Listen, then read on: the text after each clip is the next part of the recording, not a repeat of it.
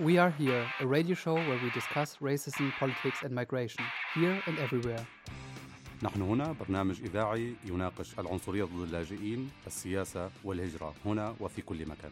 Aquí estamos, un programa de radio donde discutimos de racismo, política y migración, aquí y en todas partes. Biz burada, burada ve her yerde göçmen ve siyaset karşılıklı tartışma bu radyo show vardı. أبزعلنا قد ما طيقنا راديو ብዛዕባ ዓላትነት ኣንጻር ስደትነት ፖለቲካ ኣብዚኣ ኣብ ዝኾነ ቦታ Wir sind da ist eine Radiosendung, wo über Rassismus, Politik und Migration hier und überall diskutiert wird. Мы здесь. Радиошоу, в котором мы обсуждаем расизм, политику и миграцию здесь и повсюду. y dejar que entren, tirar las fronteras o hacer un puente. ¿Cuánto cuesta olvidar la raza, el color de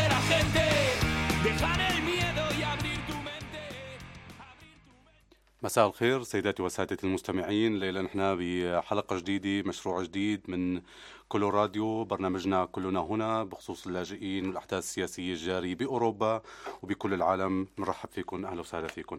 حلقة اليوم نحن عندنا مجموعة قضايا رح نتكلم فيها. على رأسها هي الانتخابات الفرنسية طبعا لها تأثير كثير كبير. هاي رح يكون موضوعنا الرئيسي. بعدها رح نحكي عن عملية فرايتال آه الناشطة الكردية إستير كريم بكردستان العراق. ورح نحكي عن الجندي الألماني اللي قدم لجوء كأنه شخص سوري.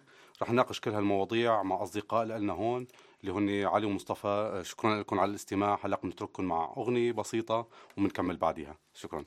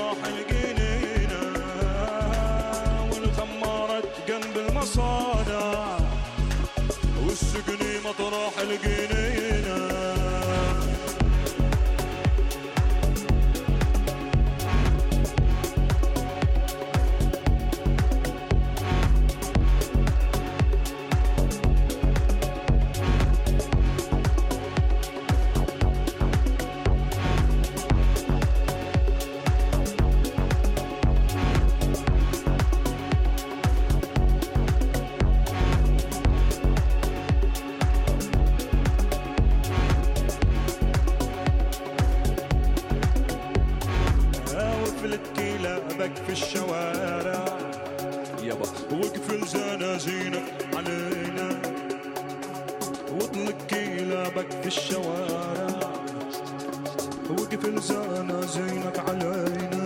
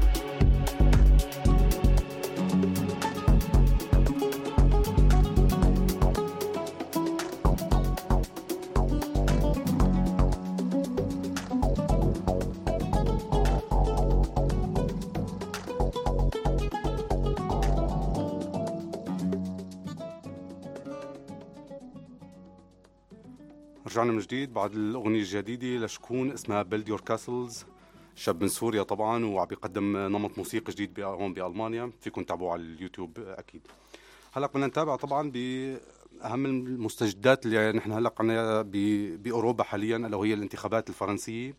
كان عندنا انتخابات فرنسية آه، بفرنسا وكانوا المرشحين الأساسيين لها ماكرون ولوبان. آه، واحد يعتبر آه، لوبان يعني ممثل بدنا نقول عن اليمين الشعبوي عن اليمين المتطرف اللي بتنادي ب آه، ب- بأبعاد عنصرية هون بال بال آه، بأوروبا.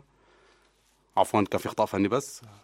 آه، بتنادي طبعا بقيم كثير سيئة جدا من العنصرية تسكير الحدود إخراج فرنسا من السلطة آه، من الاتحاد الأوروبي. وكان عندنا بعض القضايا ما يتعلق بقوانين العمل. كان بدها تقلل ساعات العمل بأوروبا مثل بفرنسا مثل من 40 ل 35 ساعة.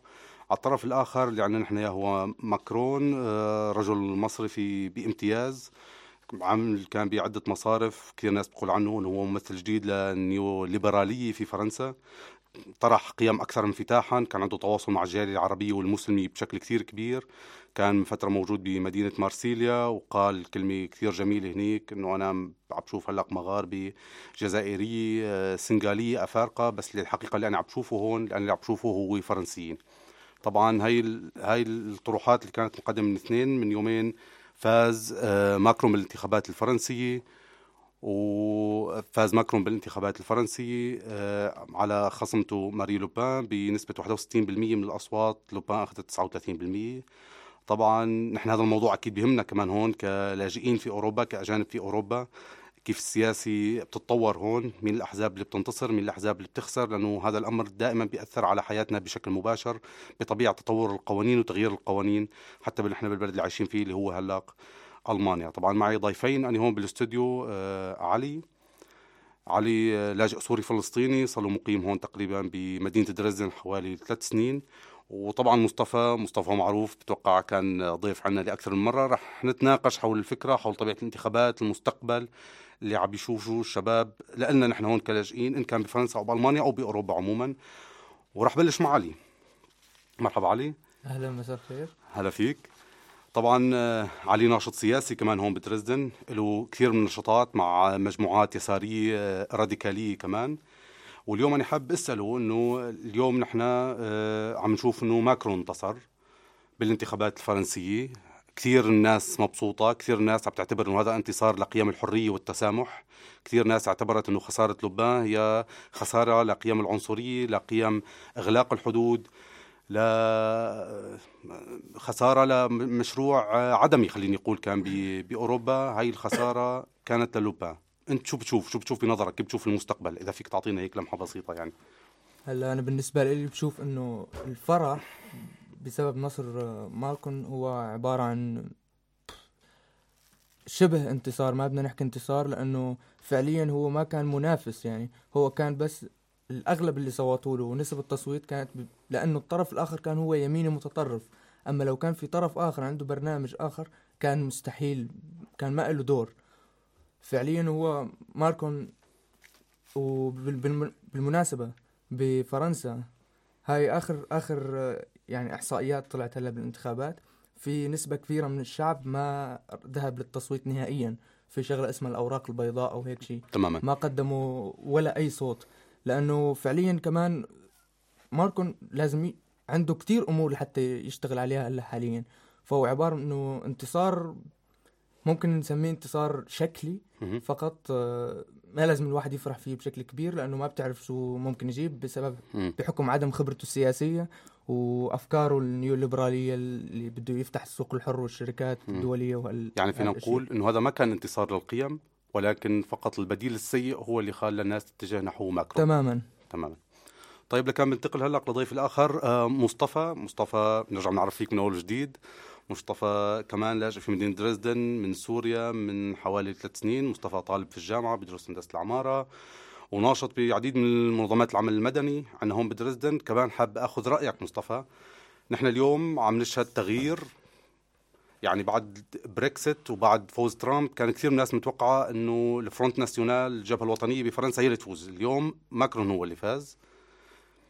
مثل ما أخذنا هلا من علي علي عم بيقول إنه هو ما هو انتصار للقيم وإنما اللي كان إنه نحن كان عندنا فقط بديل سيء خلى الناس تتوجه نحو ماكرون والناس كثير منا ما شاركت بتصويت أي ما شاركت بعملية ديمقراطية. في تتصور لي الوضع بالنسبة لنا نحن كلاجئين نقول خلينا بفرنسا أو بألمانيا. كيف هذا الحدث بيأثر علينا؟ إنه واحد مصرفي أو شخص مثل أو توجه سياسي مثل ماكرون رجع وصل للسلطة. وباعتبار طبعا إحنا بنعرف إنه ماكرون كثير شبيه بأولاند بخلفه أولاند السابق. يعني إنه خليني أقول إنه مش راح يكون في هذاك التغيير بس أنت بتشوف التغيير بالنسبة لحياتنا واقعنا هون نحن كلاجئين كأجانب بأوروبا فرنسا بالخصوص طبعا. آه، أول شيء مساء الخير وسام شكرا مرة ثانية على الاستضافة.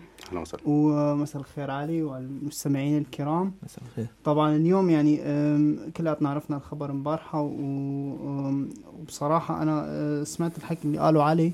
أنا بتفق معاه بطريقة معينة إنه هو شبه انتصار بس بس أنا كتير أه، مبسوط باللي صار يعني وإنه نجح معكم بالانتخابات.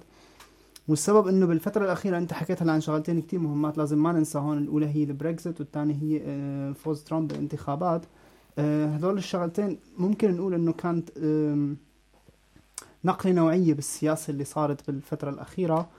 آه، بس بنفس الوقت اللي صار بعدين اللي صار بالانتخابات الهولندية وهلأ اللي عم نشوفه بفرنسا. بنلاحظ إنه الناس بلشت توعى وأنا ممكن أتفق مع علي إنه مو كتير ناس راحت على الانتخابات بس كالعادة دائما الشباب اليافعين ما بيهتموا بموضوع الانتخابات مثل الناس الكبار لأنه هن عندهم وقت ال- الأفضى وعندهم تقريبا ال- الوعي السياسي اللازم للانتخابات. اللي صار بفرنسا بالفترة الأخيرة أثبت مرة تانية بعد انتخابات هولندا أنه الشعب الأوروبي بطريقة معينة بلش يتفتح لل- للي عم بيصير بالعالم. وخصوصا بأوروبا يعني الحركات اليمينيه اللي عم نشوفها هلأ بكل تقريبا بكل بلد من البلدان العربية حد عفوا بالبلدان الأوروبية وخاصه بألمانيا هن يعني انتشروا انتشار واسع بس بالطرف الثاني شفنا بلشنا نشوف الخلق وعت لهالموضوع تروح على الانتخابات تحاول تتفادى أي مشكلة جديدة ممكن تظهر للواقع وأنا بالتالي متفائل إنه هي يعني ما بدي أقول انتصار كبير ولا يعني آه، انحراف أو آه، هي بالأخير انتخابات صارت ومنيح اللي صارت هيك. وبتمنى إنه إن شاء الله يعني تكون فاتحة خير وأمل. للاجئين اللي هن هون عايشين. تماما أنا كثير مسعود آه، سعود جدا. يعني نحن هلأ كان عندنا وجهتين نظر جميلات خليني أقول. أنا يعني بلاقي نقاط تلاقي مع كلا وجهتين نظر. كانت وجهة النظر الأولى إنه انتصار ماكرون ما هو انتصار واضح للقيم وإنما هو كان ردة فعل على وصول اليمين المتطرف. وجهة نظر الثانية من مصطفى كانت إنه لا نحن عم بصير عندنا هلا رده فعل عالميه خلينا نقول ضد اليمين المتطرف بعد الشيء اللي صار مع ترامب. مع بريكسيت الناس صار عندها وعي أكبر للقضايا وبلشت توجه للانتخابات وتحاول انها آه، تبعد فرص فوز اليمين المتطرف عن طريق صناديق الاقتراع وعن طريق الديمقراطية اللي هي الدول حاربت من أجلها على مدى السبعين سنة الماضيات. على كل هلأ راح نترككم مع أغنية ثانية كمان لشكون؟ نفس المغني اللي أنا سعيد جدا يعني عم بحط أغانيه هلأ عم بحاول كمان إدعمه. هو طبعا موجود بألمانيا موجود على اليوتيوب. بتمنى كمان كون أنتم تحاولوا تشوفوه عم بيعمل ميوزك كثير حلوة. شكرا لكم.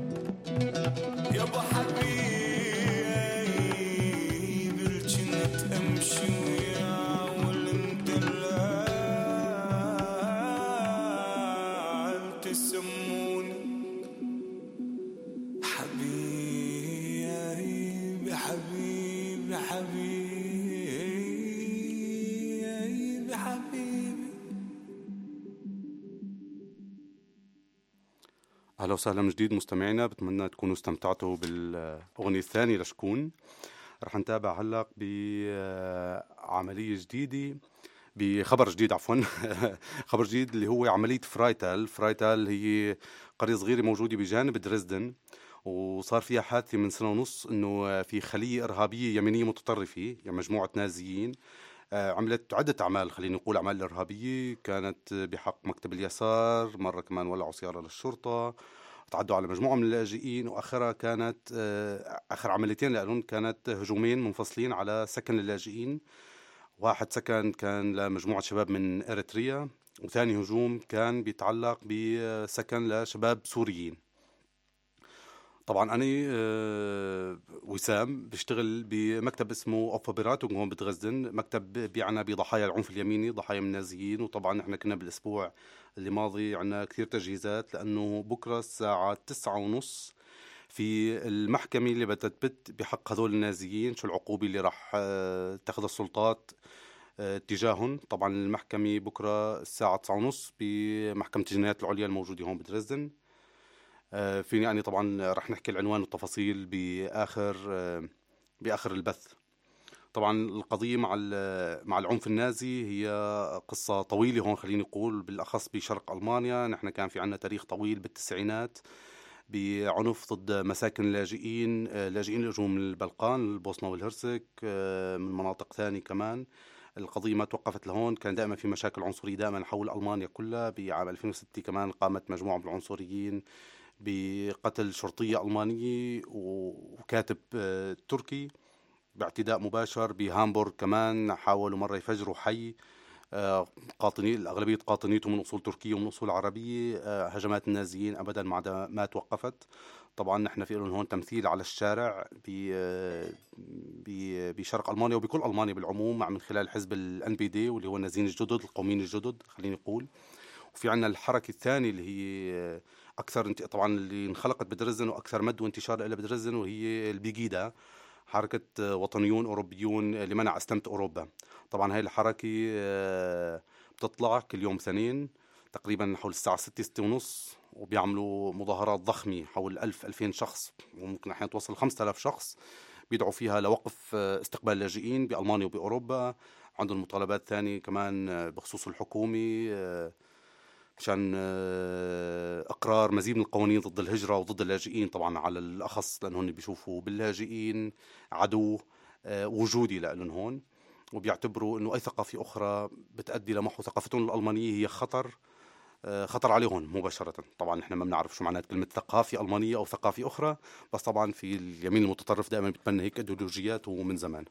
أنا بس كنت حابب أذكركم أنه بكرة المحكمة آه راح تكون موجودة الساعة 9:30 محكمة الجنايات العليا بدريسدن.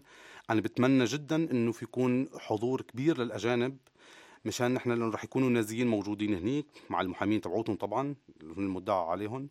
أنا بحب كثير آه إنه يكون في حضور من اللاجئين من الأجانب هون مشان نفرجي إنه نحن هاي القضية دائما بتهمنا وهذا بيتعلق بأسلوب نمط حياتنا هون. ونحن بنشوفه خطر مش بس علينا طبعا خطر علينا وعلى الألمان وعلى كل بشري خلينا نقول على هاي الأرض. اللي من المتطرف وإيديولوجياته كانت دائما آه، مؤدي لحروب ولنكسات ولضربات عدي. طبعا مكان المحكمة والوقت راح أحكي عنه بالتفصيل بآخر البث بس هلأ حبيت أعطي تنوية بس إنه بكرة نحن عندنا هي المحكمة وأنا بتمنى كثير إنه الناس تكون حاضرة لأنه هذا كثير رح يكون بيريحنا. طبعا هلأ برجع بحب أترككم كمان مع أغنية. خلينا نخلي الجو شوي بين الموسيقى مش كله بس بالسياسي ونمط حياتنا مع اليمين المتطرف هون بدرزدن أغنية من من أم سلام خاوة. كثير حلو الغناي وأكيد رح نوصل للشيء اللي بدنا إياه يا خاوة. نترككم مع الأغنية شكرا لكم.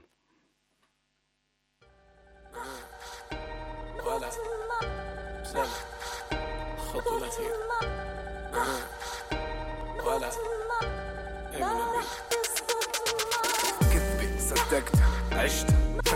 موجود. لك. ما شفت. معدود. عديت. عدت. عد الفشل صبت تركت شو بدي؟ راح تصبر راح تخرب. راح اقعد أفكر بفشل. مكان. راح أربط. عيشتك عيشة زي الكل. أنا مش فاهم ليش بدكم ترسموا لي طريقي. سبوكم لبراسكو خلوكوا زي ما بدكو أنا من زمان عايش عشان هيك ترككم. سامحكو كلكو مدام مش عاجبكو فكوكو. فكفكو لا تفك مفاصلكو اللي معوش بلزموش هذا كله من إيده. كلكم صرتوا كبار بعد ما شربتوا النيدو. هيك بتريدوا؟ ابعث له على بريده لأنه الفاشل الحقيقي الله دايما بيزيده كل ما تشوفني بس ذكرني إني فاشل. اوعك تتعامل مع واحد زي جيمي لحاله مش عامل. آه سافل. دون هامل. دون إخوان. من زمان كل ما تسأل عنه يقول لك ده حلو. هيني ماشي. كل يوم عم بجرب شغلة واللي حارق دمي إني لما أنام بكون قلقان من بكرة لكن متفائل خير. بصحى بسمع أمي بتحكي إني عفو اصلي يومه بعدي والبعده زيه. واحد بكون مستعطف والباقي بعينهم بلمح انهم شفقانين وحياتك إني نسيتهم من كثرتهم. بتحس ببالي بصير نفسي أرجع بسيط. والمعظم بمزع روحي من جوا وبجرع كل تفصيلي بفتفت عظامي المنخورة ولا عظمي سليمة. كل ما جروحي تلتم كل ما عظامي تلحن بقول لك ما راح يطلع بإيدك شي ما تضلك تعلم. معاه ما رح تزبط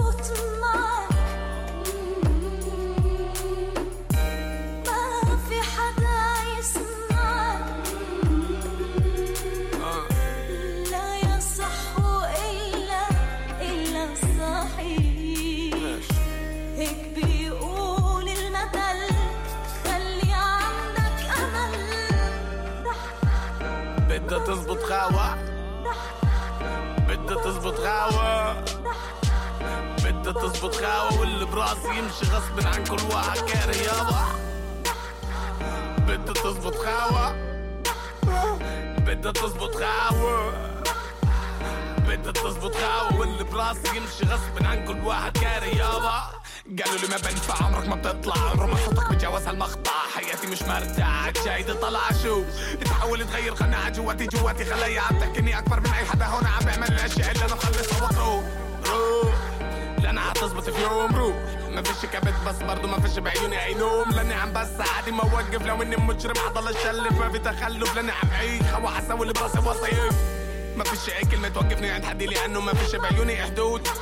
قالوا لي افتخر بجدادنا وامجادنا بالماضي بالراسي فرابي وسينا والهيثم وابنه للرشد هذا مستوي لاني بطلع لقدام وعمري ما برضى أطلع لورا ورا قال تعرفوا ستبدي لك الأيام وما كنت جاهلا.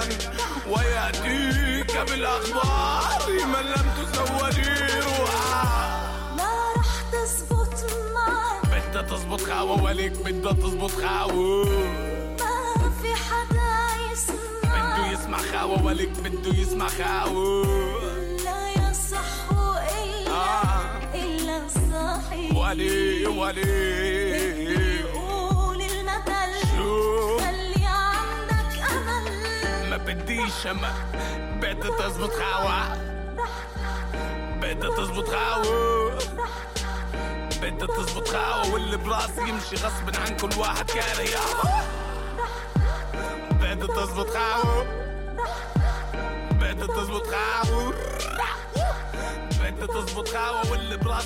عن كل واحد يمشي يابا يابا بدها تزبط خاوة. كانت الأغنية هلق جميلة معكم هون. كثير انبسطت فيها. أنا كثير بحب الأغنية حقيقة. بتمنى كمان تكونوا أنتم حبيتوها استمتعتوا بال بالأغنية. بس بدي أرجع هلق لمصطفى هون بالاستديو يخبرنا كان عنا بيومين من يومين تقريبا كان في مجموعة ثاني غير بيجيدا اللي هي مسمات على ما أظن تيجيدا. رح خلي مصطفى هو يحكي عن الموضوع أكثر لأنه هو كان مشارك بالمظاهرة اللي كانت ضد مظاهرة اليمين المتطرف تمام. بدريسدن نخليك أنت تحكي عنها بشكل أوسع مصطفى. تماما يعني إنه آه، شارك بالمظاهرة اللي ضد التيجي ده طبعا. آه، هي آه، طبعا هي المظاهرة إجت من توغينغن المقاطعة الثانية. اللي فيها كمان نسبة نازيين أو متعصبين متزمتين كبيرة. وهن إجوا بيوم السبت الماضي ليعملوا مظاهره بمدينه دريسدن بس ليأكدوا على آه، تضامنهم مع بيجيدا. اللي صار إنه هاي المنظمة تأس- تأسست بعد بيجيدا بفترة. وهن آه، للأسف يعني لسه آه، أشد تزمتا منهم. يعني هن أكثر راديكالية من البيجيدا. وإجوا لهون عملوا مظاهرات كان عددهم بين 300 وال 400 شخص. طبعا ضد المظاهرات كانت من منظمة اسمها نوب وهدول آه، بيعملوا تقريبا كل يوم تنين مظاهرة مناهضة لبيجيدا. اسمها جيجن ديمو. وأنا بحب أدعي الكل حتى يشارك فيها لأنه بالفعل بالفترة الأخيرة أول ما بلشت البيجيدا بمدينه درزدن كانت الأعداد ال- ال- المتظاهرين اللي ضد الحركة توصل تقريبا ل 20 15 20 ألف. اليوم ما بيحسنوا يوصلوا ل 200 شخص.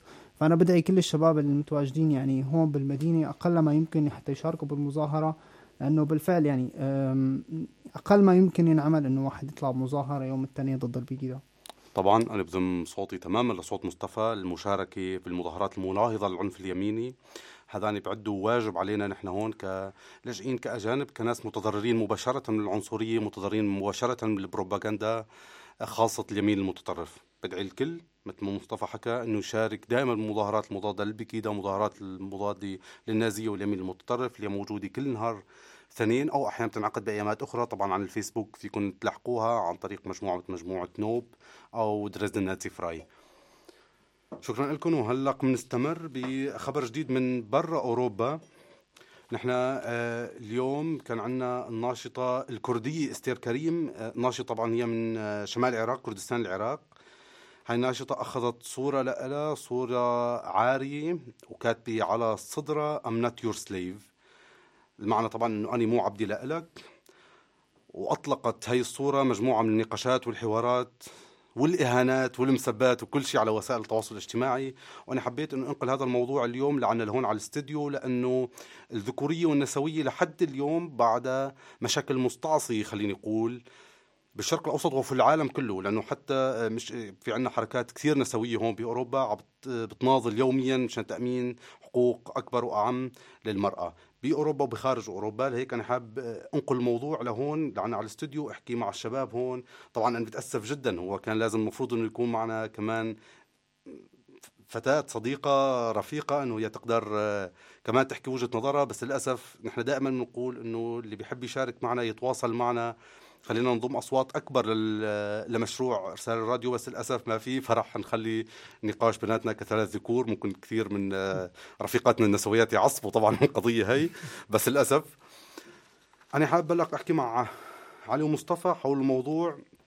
قضية النسويه بالشرق الأوسط. قضية النسويه بالشرق الأوسط كانت خلينا نقول بالعالم العربي بالعموم كانت دائما قضية شائكة. المرأة عنا آه، دائما هي عرضة للاضطهاد دائما عرضة للاستخدام.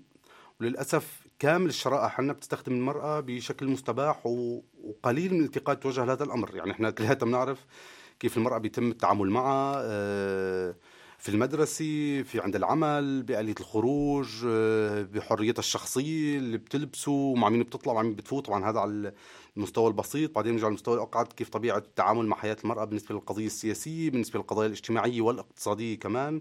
نحن بنشوف عنا المشاهد السياسية مشاهد كثير ضخمة بالشرق الأوسط بس الغالبية المشاهد في عليها سيطرة ذكورية تامة قليل ما تشوف مرأة. طبعا تم استخدام المرأة فيما بعد كمان بمجموعة من الصراعات ال- السياسية لأن خلينا نقول على الساحة السورية باعتبار أنه الشباب هون كلياتنا نحن من سوريا. نحن بنعرف لو فرضنا أنه آه، نظام الأسد واللي هو نظام ديكتاتوري فاشي طبعا عمل على استخدام المرأة كمان كرمز ليواجه العالم ويقول شوفوا أنا ضد الإرهاب وأنا ضد الذكورية وهي عندي أنا نساء معي وبصفي وبيطلعوا بدون حجاب و... وعايشين حياتهم حياة مريحة وكان عم يعطي مشروعية لنفسه عن طريق هاي الفكرة. مجموعة أيضا من بعض الحركات الكردية السلطوية بشمال سوريا مش رح أعمم طبعا. بعضها تم آه، استخدام المرأة عن طريقها ويسار الجدائل هون بأوروبا مثل ما في ناشط سوري بيسميهم يسار الجدائل هون بأوروبا. كان دائما بيهيصوا للقضية واللي هي أنه بوستر لصورة امرأة كردية جميلة حاملة كلاشنيكوف أو روسية. كان دائما الناس تشوفها أنه هي شغلة جميلة حلوة ولكن هي بالعمق بالعمق ما هو إلا تمييز جنسي تمييز كثير واضح واستغلال لدور المرأة الثوري وتسخيفه بشكل حقير جدا واللي هو أظهار وجه لمرأة جميل مع مع روسية ل لتبرير أعمالي أو لإيصال بروباغندا معينة. فأنا اليوم راح أسأل أول شيء السؤال بالنسبة ل... لعلي.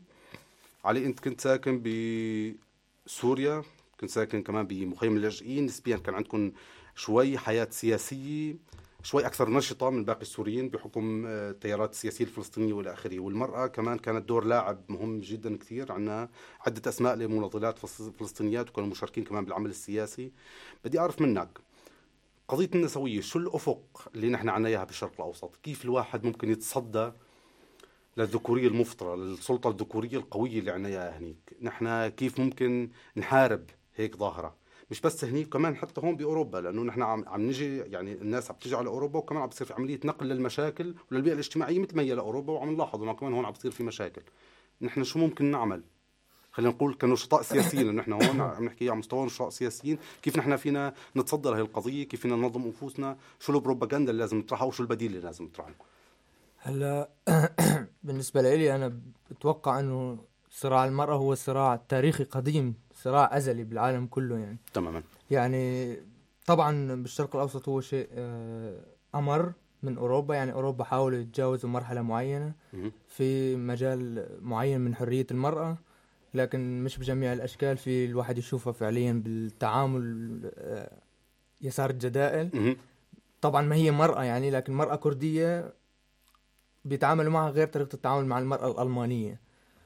وبالنسبة للرواتب بالعمل فرص العمل تكافؤ الفرص أحيانا. بتلعب دور كبير حتى هون بألمانيا وأنا شفته من تجارب شخصية يعني. تماما. وأنا بعتبر إنه ما إلي الحق إنه أحكي بقضية المرأة كذكر لأنه نحن رجعنا لنفس الشيء على السلطوية الذكورية إنه نحن اللي بدنا نحل قضية المرأة ونحن اللي بدنا نجيب حقوق مم. المرأة. هاي بعتبره كلام يعني إنه من فوق الأساطيح يعني. طبعا أنا اعتذرت بالبداية بس لا أنا يعني أكد على كلامك بس فعليا. تماما. بالنسبة للمرأة مثل ما حكيت أنت بالمجتمع اللي كنت أنا عايش فيه كان في نوعا ما آه، لها عمل على آه، النشاط السياسي النشاط العسكري عدة أمور.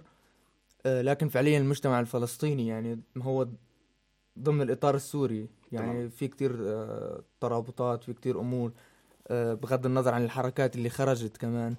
الحركات الأخرى يعني المش يسارية فرضا حماس. أو الجهاد الإسلامي أو حتى التيارات اللي عم تصير هلأ يعني في عملية تطرف عم تصير بالشرق الأوسط وحصرا بسوريا هي آه، طبعاً. فينا نسميها ممكن ردة فعل.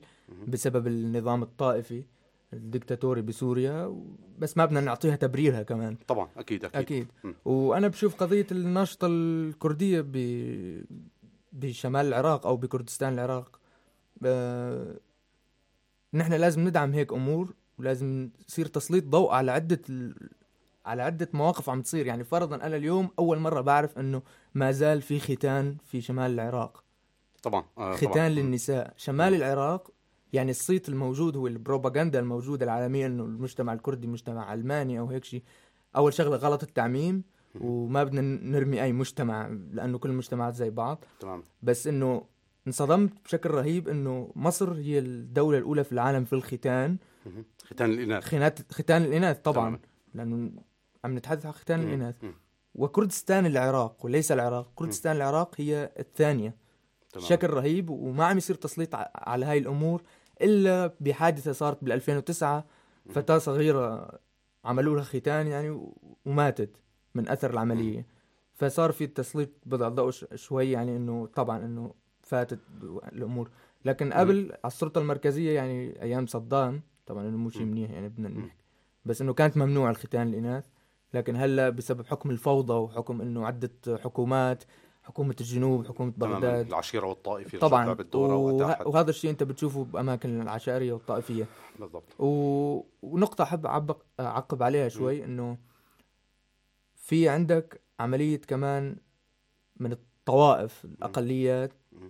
في لسه خوف أو تعامل بالمرأة يعني مع المرأة كشيء ك كشيء مادي ملموس إنه هو لازم يحافظ عليه لحتى يحافظ على وجوده كأقلية كعشيرة ك... ك... كعشيرة تمام. ك... وكأقلية دينية أو حتى عرقية يعني فينا نتطرق لعدة أمور مثل عندك هلأ ممكن بالطائفة الدرزية موجود إنه ممنوع أما عندك بالطائفة العلوية يعني فرضا إنه في يكون نوع من الخوف يعني ما بيسمحوا إنه وحدة تتجوز أو بالعكس حتى بالإسلام يعني نفس الشيء. هلا أنا بس ليه عقب طبعا على القضية إنه هي بغض النظر إذا كان عندك العلويين أو الدروز أو السنة. أو حتى السنة. هو طبيعة نسيج المجتمع الموجود يعني إن كان بسوريا ولا بالعراق ولا حتى بلبنان كلها نتاج انظمه فاشية متهالكة خليني أقول بلبنان نتاج نظام طائفي أدى لمنه وطبعا سلطه ذكوريه موجودة بقوة أدى لتكون المرأة هي شيء تعبر عن شرف اللي هو شرف الرجل من خلاله هو شرف العشيرة شرف الطائفي شرف بعرف شو. وانت بس تهين امرأة خاصة بأحدهم مثل ما هو بيعتبرها إنه هي خاصة تابعة له فأنت عم تكون بتكون عم تهين وعم تهين وعم تهين عشيرته وعم تهين عيلته وعم تهين كل شيء. فهي طبعا هي إعادة إنتاج للسلطة الذكورية عن طريق التمركز حول عشيرة أو طائفة ولا آخره فبغض النظر أنت إذا عم نحكي عن طائفة درزية أو أنا العلوية أنا أعطيت بس عدة أمثال. يعني. أعطيت عدة طبعا أمثال لوضح طبعا الفكرة آه، بس أنا. بس عدة أمثال نحن ما بندعي يعني ما بندعي إنه في طائفة مم. أحسن من طائفة تماماً. وهيك شيء لا. لأنه. التعامل سيء بكل المجتمع هناك آه، بغض تمام. النظر بالضبط يعني بشكل رهيب يعني شكل غير متوقع وفعليا نحن نحن الثلاثة ممكن ما فينا نحس بهالإحساس اللي عم يصير يعني بالضبط انه لأنه مع يعني طلعنا من ما عايشنا أربع خمس سنين عم نطلع. نفوت نجي صح انتقلنا سافرنا ببلدان صح ما عانينا بهذا الشيء نحن بس فينا فينا بنفس الوقت يعني نشعر إحنا حتى لو إنه إنه نحن الذكور بس فينا نشعر ب إنه كيف المجتمع ال- ال- الشرقي اللي هلا بيتعامل مع الامرأة ب- باعتبارها سلعة. وبيحاول يعني يسوق هذا الشيء لحتى مثل ما أنتم أنت اثنيناتكم يعني حكيتوا عن الموضوع.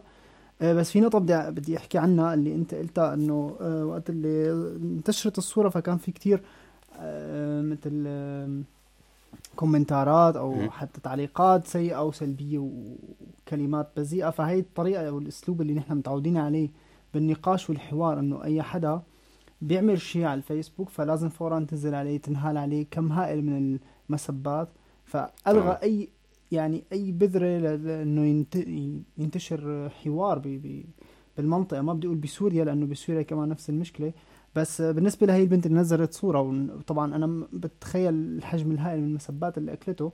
فلو في طريقة حوار أو حتى نقاش حضاري واحد يحسن لنوصل. ممكن أنا ما ما, ما, بدي أقول إنه لازم الكل يكونوا مع هالشيء ممكن فينا نتحاور نتناقش بس مو يعني نسب بعضنا بوسائل التواصل الاجتماعي اللي اخترعت مو لهالشيء أكيد تمام،. لواحد يتحاور. بس أنا بدي أوصل لنقطة أساسية، نحن دورنا كنشطاء سياسيين هون وبأوروبا. شو الشيء اللي نحن نقدر نعمله لنحسن لن- لنحسن الوضع، لنقول خلينا نحكي على مستوى اللاجئين واللاجئات الموجودين هون بألمانيا.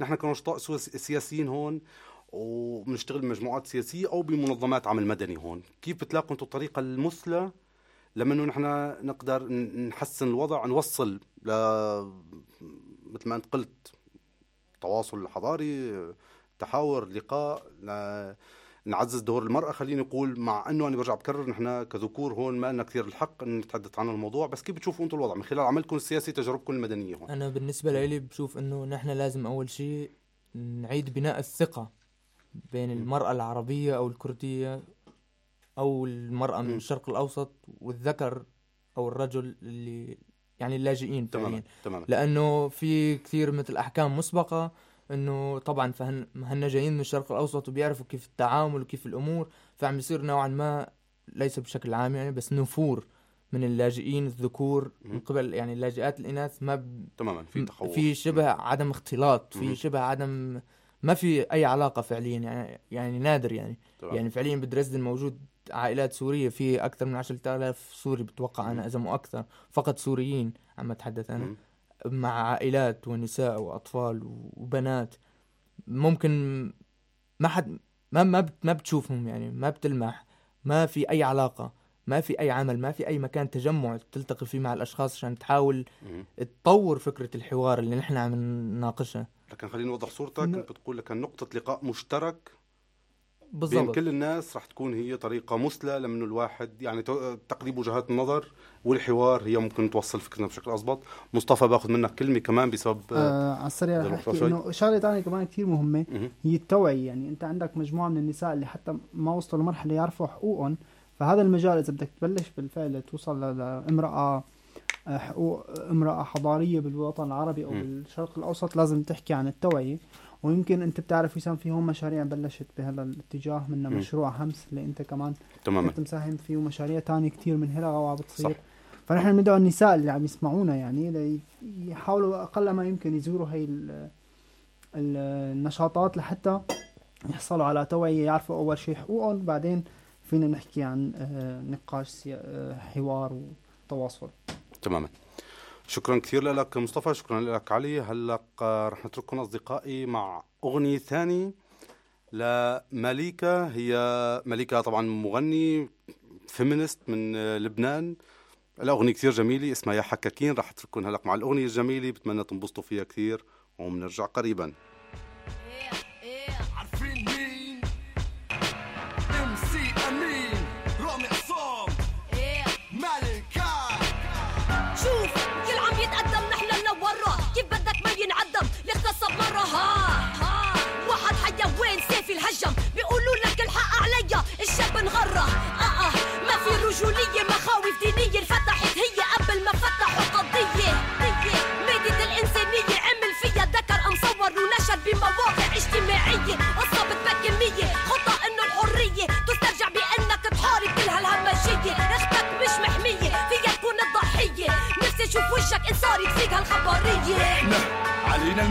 المسؤولية نحمي بنات بلدنا من الوحشية. كفاية سلبية. مش عيب عليك يا شقيق. واقف تتفرج. بتهرج الوضع ما اتطورش. مرة واحدة ده كان متدرج. من السيء للأسوأ شكله لسه نازل تحت.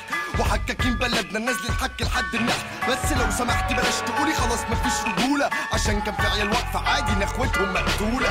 حكا كل مخبيين بالزاوية للتقيم بس معون للساية نحنا مستعدين. خلي دم يسيل. فانتبهوا. منا انتبهوا وين ما كنتوا حكا كل مخبيين بالزاوية ننتقم بس معون للساية نحنا مستعدين. خلي دم يسيل فانتبهوا منا انتبهوا وين ما كنتوا خلي بالك حقك لو ما جاش بنفسك مش هيجي. عاوزك تبقي معايا قولي ورايا. حقي بايدي حيجي. ولا محضر اسم ولا نيابة. مجتمعنا يعني غابة. البقاء فيها للديابة اللي بتنهش لحم الغلابة؟ عاوزك أول لما تشوفي واد من دول تديله كف. تخلي عقله يلف عينه ترف. للتراب يسف. عادي تخلي إيديك سلاح. ما تقبلش كلمة سماح. خليه يركع قدامك يبكي على كل اللي راح. يا يا يا مصري.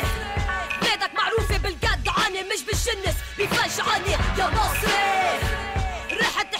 النظام شد معي مدوا اللعب وطبشاني بس معي. مني سكين بها الخمسة هتعيش الرعب أليم بس جلسة فوكسة كوني نوبيا سامسة ما تقصري روحوا سودا يلا بسكين تيك طهري حتى كنا مخبيين بالزيحة بس معون بالسيل نحنا مستعدين خلي دمي يسيل انتبهوا من انتبهوا وين ما كنتوا. قابلين بالذبيحة ننتقم بس معون السيد إحنا مستعدين. خلي دمي تستخبى تكون واسعة تنكشف تقلب خشعة تقول حرام وعيب وليه انت ابويا تربيني دي الحيطة بتحميني عشان تقول حكمك فيا حد سالك لابس إيه مناظرة طمعانة وخسعة تستخبى تكون واسعة تنكشف تقلب خشعة تقول حرام وعيب وليه انت ابويا تربيني دي الحيطة بتحميني عشان تقول حكمك فيا حد سالك لابس إيه نا نا نا نا نا نا نا نا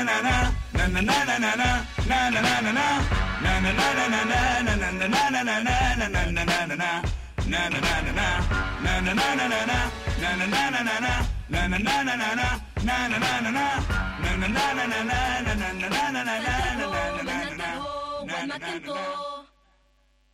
انتهينا هلا من اغنيه مليكه اغنيه لفيمينست من لبنان وبدنا نرجع لعندكم هلا بموضوع جديد هو الموضوع مش كثير جديد بس طرحه ببرنامجنا هو جديد وهي قصة الجندي الألماني الجندي الألماني اللي يعتبر كان جزء كمان من اليمين المتطرف آه هذا الجندي كان يخدم الجيش الألماني. بعدين قدم لجوء كشخص سوري صدقا. قدم لجوء كشخص سوري ومن ثم أخذ هذا اللجوء. طبعا هو قال هنيك إنه هو بيتحدث بيتحدث الفرنسيه مع السلطات الألمانية وقال له أنا من سوريا باللغة الفرنسية فقط مع العلم إنه هو ما بيحكي عربي ابدا. وأخذ هذا اللجوء وكان عم بيخطط لمجموعة من الأعمال الإرهابية ضد اللاجئين هون بداخل ألمانيا. وعلى ما أظن كمان كان بفرنسا. فيني رح أسأل طبعا أطرح الأسئلة هلأ على الزميل علي والزميل مصطفى. رح نحكي شوي عن العنصرية بالتعاطي مع اللاجئين بالعموم. يعني كونه هو هذا الشخص يمكن بحكم لون بشرته بأنه قادر على التعاطي بلغة فرنسية يمكن تكون قريبة بالنسبة للسلطات الالمانيه قدر ياخذ لجوء بشكل سريع. والإهمال من قبل السلطات الألمانية وكيف السلطات الألمانية سمحت بإنه هيك حدث يصير بإنه جندي من الجيش الألماني قدم لجوءه كسوري هون. وطبعا جاب وثائق مزورة طبعا من القدره اللي يعمل هالقضيه هي. بس هذا الإهمال نتيجته لوين ممكن توصل إنه كثير في من الناس عم تستغل قضية اللجوء هون. آه، كمان من اليمين المتطرف أو حتى من مجموعات إرهابية أخرى لما تأمن وجود إقامة بهون ألمانيا وتقدر تخطط لعمليات إرهابية كثيرة. أنا هلا بدي اطرح السؤال على علي هون. والسؤال اللي بدي أسألك يا علي إنه آه بالنسبة لك أنت كيف بتشوف هاي القضية؟ يعني أنت تخيل إنه أنت عندك جندي ألماني وهذا الجندي هو هيك ذو بشرة بيضاء وشعر أشقر وعيون زرقاء قدم على اللجوء كسوري وقال إنه أنا ما بحكي غير اللغة الفرنسية قدم وثائق على الأغلب مزورة طبعا مزورة أخذ لجوء والحادثة يمكن ما انكشفت غير لبعد آه، ثمان شهور أو قريب السنة تقريبا يعني هلا فعليا آه، ما بعرف آه، كم استمرت الحادثة لكن اللي سمعته أنا من عدة أطراف إنه هو ادعى إنه أمه أو أحد طرف من الوالدين هو فرنسي والطرف الآخر عربي سوري. آه، أنا بشوف إنه هاي المشكلة مشكلة بتركيبة الجيش الألماني. هلا هي السلطة بحد ذاتها هي تعبر عن يعني مثل الجيش أو الشرطة فهي يكون فيها شعور بالقومية. تمام. إنه أنا بدي أدافع على وطني على بلدي فعشان هيك أنا بتقدم إلى الجيش. فتركيبة الجيش الألماني هلأ كتير فيها مشاكل. يعني أنا اللي سمعته اليوم في حملة تفتيش رهيبة كبيرة بجميع السكنات لأنه عوقب رئيس الكتيبة من قبل قائد الجيش على السبب الإهمال إنه كيف كان بعيد تقريبا أكثر من 600 كيلو متر عن مقر مقر السكنة تبعيته. تمام بس أنا اللي يكون في مصداقية للحكي. في مصدر؟ طبعا أنا هيك بقراه من صف... صفحات ألمانية وأمور عديدة فيك يعني. تعطي الاسم؟ تبع الموقع ولا؟ ال Morgen Post أو ال Morgen ال Bild Post، أو أوكي. أو ال- تتسمى هلا حاليا تاج آه، فيون تمام بس. الحفاظ على المصداقية طبعا المعلومه طبعا اللي نعطيها طبعا. و... وسمعت كمان إنه حتى وزيرة الدفاع حاليا عم تحكي إنه مشاكلنا قديما كانت أحسن إنه مشاكلنا كانت عدم عمل بندقية معينة نقص بالذخائر نقص بالطائرات. لكن الآن مشاكلنا إيديولوجية كبيرة مشاكل كتير خطيرة. يعني هاي مش أول حادثة تصير فعليا. آه التقرير كمان كان موجود فيه إنه من 2000 و... و 16 لحد هلأ طرد أكثر من 19 حالة. وجد أكثر من 19 19 حالة بالجيش الألماني وطردوا من. العمل. تماما. بسبب دفاعهم عن الأفكار اليمينية المتطرفة. تماما. من القومية وال, المقصود. عده عدة تماماً. اشكال يعني. تماما. طيب مصطفى أنا بدي أرجع أوجه لك السؤال كمان بالنسبة لك. أنت خلينا نقول نحن ألمانيا استقبلت العديد من اللاجئين على مدى السنتين. في عندنا تقريبا مليون لاجئ وصلوا للأراضي الألمانية الكل تم استقباله والتعاطي معه تم إعطاء أوراق وإلى آخره. نحن اليوم بس نقول نحن عندنا جندي ألماني من اليمين المتطرف قدر يحصل على وثيقة كلاجئ سوري ويتحرك. نحن بدي أعرف أنا كيف لقول خلينا نقول طبيعة الإعلام يعني طبيعة الإعلام ركزت على القضية هي بخاصية الجندي الألماني. بس هم ما انتبهوا للقضية إنه بما إنه هذا الجندي الألماني قدر يعمل هذا الشيء فكمان في عندنا نحن كثير مجموعات إرهابية عندها القدرة على الوصول وعمل ذات الشيء. فنحن هذا الأهمال من قبل السلطات الموجودة هون ممكن يؤدي لعمل إرهابي بالمستقبل يتحملوا اللاجئين ثمنه. فنحن نقول يعني أني صار عندي شعور كبير بالخذلان خليني أقول. احكي لي شوي عن كيف بتشوف أنت الموضوع كيف بتشوف القضية؟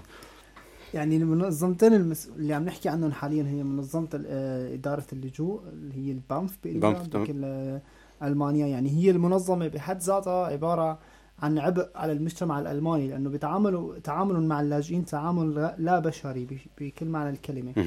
يعني آه، حتى عندهم صعوبة بلفظ الأسماء اللي بتوصل من عند اللاجئين. يعني هو وقت بيجي واحد اسمه مصطفى بيقول له محمد وأحمد بيقول له محمد. كلهم عنده اسمه محمد لأنه آم، ما بيعرفوا حتى تقريبا بدنا نحكي عنه إنه الموظفين بهي الدوائر. أنا ما بدي أعمم بشكل عام بس بدي أقول إنه أغلبيتهم تقريبا انحيازهم للطرف اليميني. آه هي بالنسبة للمنظمة المسؤولة عن اللجوء. المنظمة اللي لها علاقة بالجيش واللي هي الأك أخطر منظمة موجودة بألمانيا. نحن عم نحكي عن الجيش الألماني اللي تسبب بالحرب العالمية الثانية و- وتسبب بمقتل 55 مليون شخص.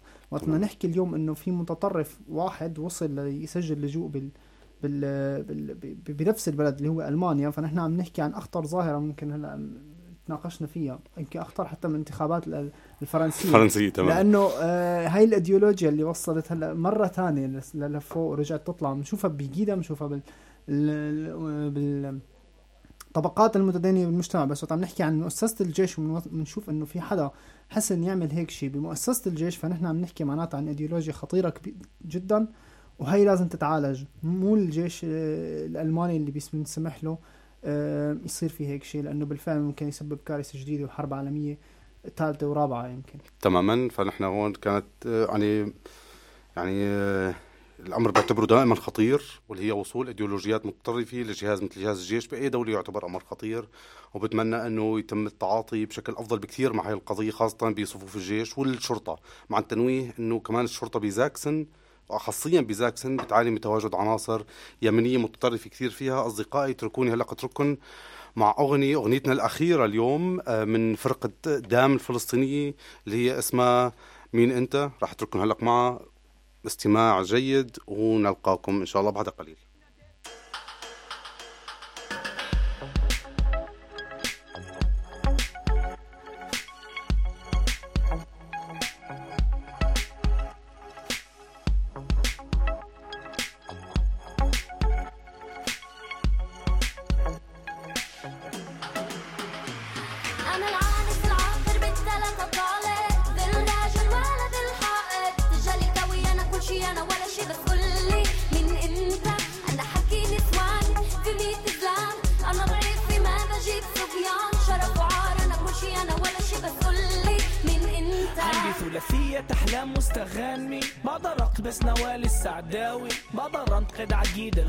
الحارة بضل فيمينيست عايش على طبيخ الماما. مش عنيف مش هسوي عينيها زرق بس كعريس بفضل عينيها زرق. مش محلك تأقرر مش محلك بس حجرب مش محلك لو محلك كنت بحرر.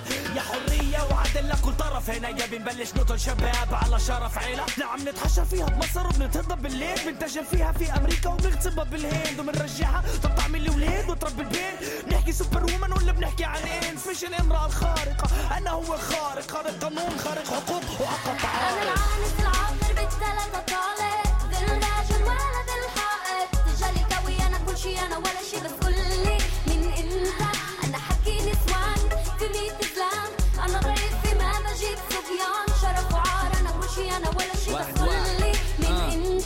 أول مرة ضربت أختي. أهلي زقفولي حكولي إني زلمة كبير. أعطوني تضخيم هي أصبحت مسالمة واقفة قدام كاراتكيد من أختي لنساء العالم بدي كل شي حالا. فشي بفش غلي بلبسك بوكسي. بشتري لك مكياج عشان تبيني قدام العالم. المساواة لاقيها عند ابوكي طفشت حكت أكيد بيحموني. الدم ولا عمره بيصير مي. بس اللي خلفوها طلعوا مثل اللي خلفوني. زقفولي رجعوا لي إياها. دفشت حلبة المصارعة بديت ارقص معاها. شريك حياة مستمعينا بتمنى تكونوا عجبتوا بالأغنية اللي كنا عم نقدم لكم إياها. برجع بذكركم بس بكرة بالنسبة للمحكمة بالنسبة ل Freital Prozess فيكم تشوفوها على موقعنا RAA Sachsen أو على Dresden Nazifrei بشكركم جزيل الشكر وعلى أمل اللقاء الدائم. بعد أسبوعين يوم الاثنين دائما الساعة 8 المساء مجموعة كلنا هنا. شكرا لكم. والى الأسبوع القادم. سلامات.